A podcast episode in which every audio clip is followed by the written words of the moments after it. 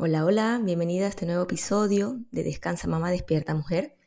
Hoy vamos a hablar del síndrome de la mamá pulpo. Sí, ¿qué será eso? ¿Cómo se come? Ya lo vas a ver.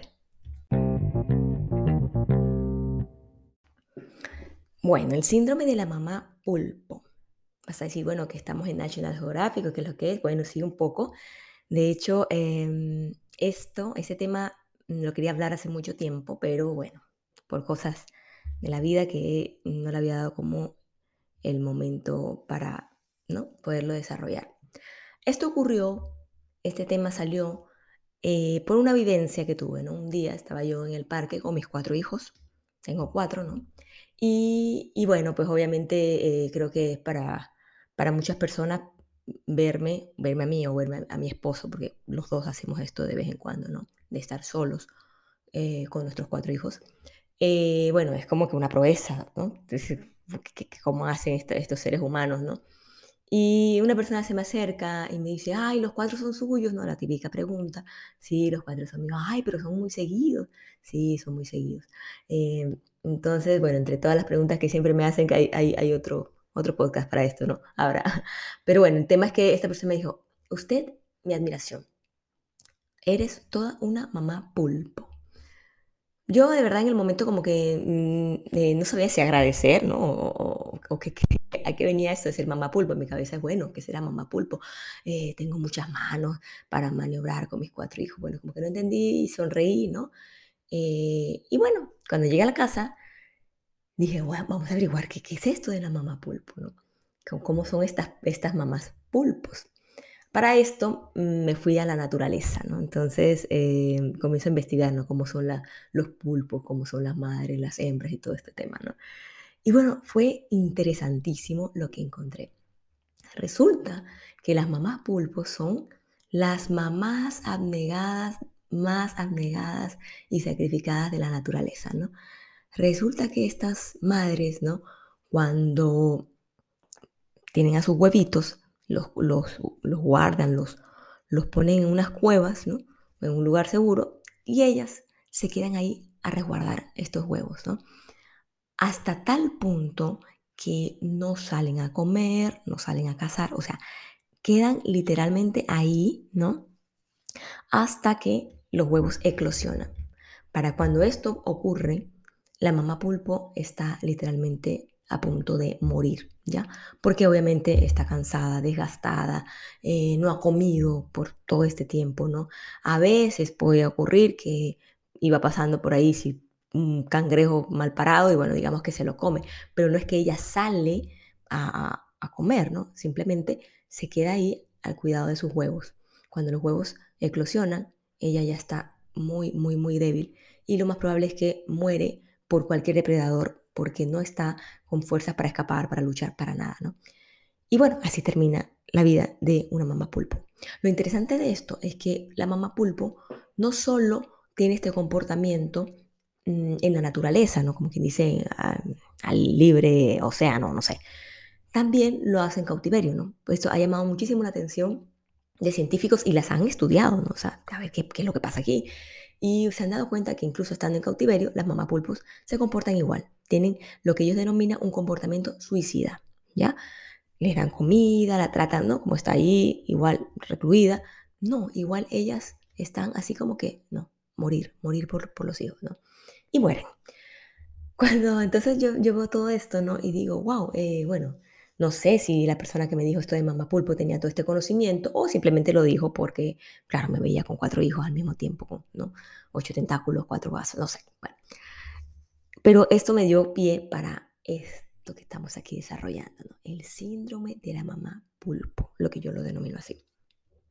¿Por qué lo denomino así? Porque cuando nos vamos a la realidad humana, también ocurre algo parecido a esto de la mamá pulpo. ¿Cuántas madres, me incluyo, no? Hemos creído o creemos que la mejor mamá es aquella que más se sacrifica por sus hijos, que se olvida de ella, de sus necesidades, que lo da todo por ellos. Y hay frases típicas de las mamapulpos, frases que yo odio. La primera es, primero se es madre que mujer. No sé si lo he hablado en un podcast, pero bueno, esta es una frase que a mí me llega. Eh, al principio cuando yo la escuchaba, asentía, ¿no? Yo decía, sí, claro, ¿no? Primero se es madre que mujer, ¿no? Yo por mis hijos cualquier cosa, primero se es madre que trabajadora, primero se es madre que amiga, primero se es madre que pareja, primero se es madre que hija, bueno, primero se es madre siempre. Y la verdad es que esto no es sano. Si yo pienso siempre que ser madre va por encima de todo, voy a vivir en un desequilibrio muy fuerte en mi vida. Si se piensa que primero se es madre que mujer, pueden ocurrir muchas cosas. Entre esas que te olvides de ti misma, que te olvides de lo que tú quieres, de lo que tú sientes y que pienses que solo las necesidades de tus hijos importan. Estas son las típicas madres que de repente vivieron toda su vida siendo mamás y cuando sus hijos se van, viene este síndrome del nido vacío con una fuerza impresionante llegan a, perderse ellas mismas, a no entender, a no saber ni qué les gustaba, ni qué, en qué eran buenas, porque todos solo se dedicaron a ser mamás. Son las típicas madres también que cuando sus hijos se van, han perdido contacto totalmente con su pareja, que ya son completos extraños, que de alguna manera eh, cuando sus hijos se van, comprenden que lo que los sostenía a ellos como pareja eran los hijos, ¿no?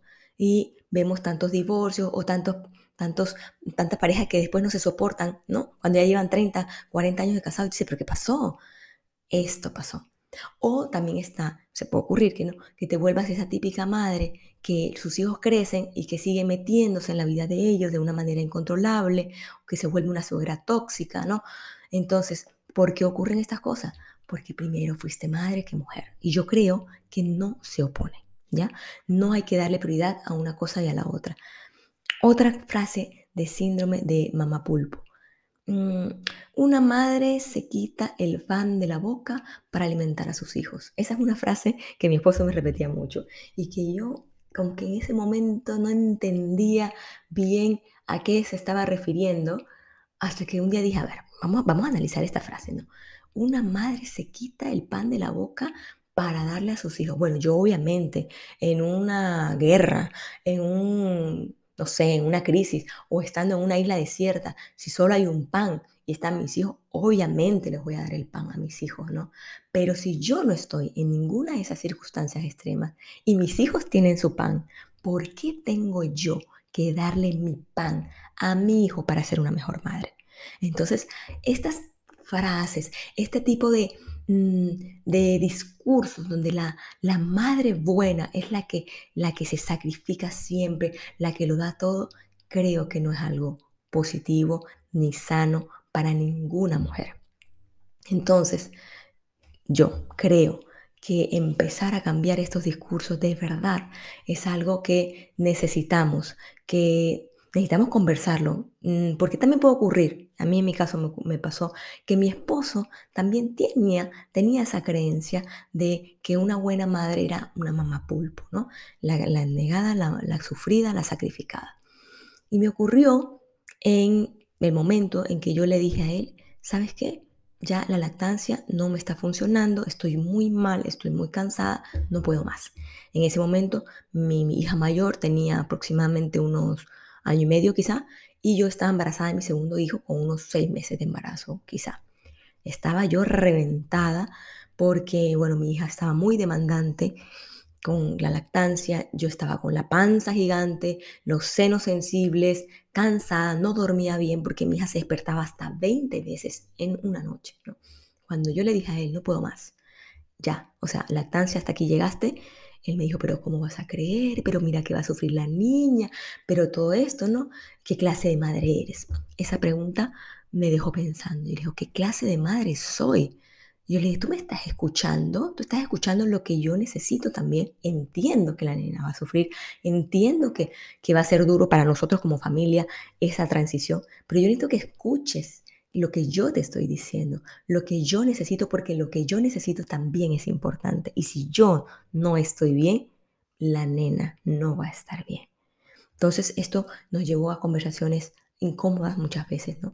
Nada agradable, hasta que llegamos de verdad al núcleo de las cosas. Y él entendió que si yo no estoy bien, que si yo no estoy descansada, que tenía un embarazo en ese momento, Entonces, mis necesidades no pueden ir siempre en desmedro de las de mi hijo. O sea, yo no puedo ir en contra de mí siempre por hacer felices a mis hijos. Eso no es sano, eso no es algo bueno y eso no me hace una mejor madre es el punto importante, ¿no? Entonces, eh, bueno, nada, eso es lo que quería hablar, quería, yo sé que esto da para mucho, ¿no? Para muchos temas, pero lo quería decir porque si tú estás ahí afuera pensando que eres una madre estupenda o que eres la mejor, solo porque te olvidas de ti, porque tus necesidades no valen, porque todo lo das por tus hijos, déjame decirte que eso no es verdad. Y que seguramente eso te va a pasar una cuota muy alta hoy y una cuota muy alta mañana en muchos aspectos. Una cuota alta hoy porque vas a vivir gastada, vas a vivir cansada, irritable, porque el cansancio, como dice una gran amiga mía, es hermano del enojo. Si tú estás cansada, vas a estar muy fácilmente enojada, irritable, ¿no? Entonces, yo te invito a que busques nuevas formas de encontrarte, nuevas formas de escucharte, escucha tus necesidades, escucha por qué te sientes así, por qué estás tan cansada últimamente, por qué sientes frustración, tristeza y busca los espacios y las cosas que te ayuden a sentirte mejor. Cada mamá es diferente, ¿no? Yo te puedo decir, no, yo hago esto, yo hago esto, pero al final cada persona es distinta. No esperes a que pasen los años y a que te des cuenta de que quizá ya es demasiado tarde para reaccionar. Y también pienso que un hijo que se da cuenta que su mamá se cuida y se ama, es un hijo que va a crecer mucho mejor, con una autoestima más sólida y con una autoestima más fuerte. Entonces, bueno, esa es mi invitación. Con este síndrome de la mamá pulpo, yo trabajo todos los días para evitar a toda costa convertirme en una mamá pulpo, porque no es algo ni admirable ni bueno. Entonces, bueno, eso es lo que te quería compartir. Espero que te haya gustado este pequeño podcast y bueno, estaremos hablando más. Si quieres, escríbeme en mis redes. Estoy en Instagram, arroba descansamamá.despiertamujer. Una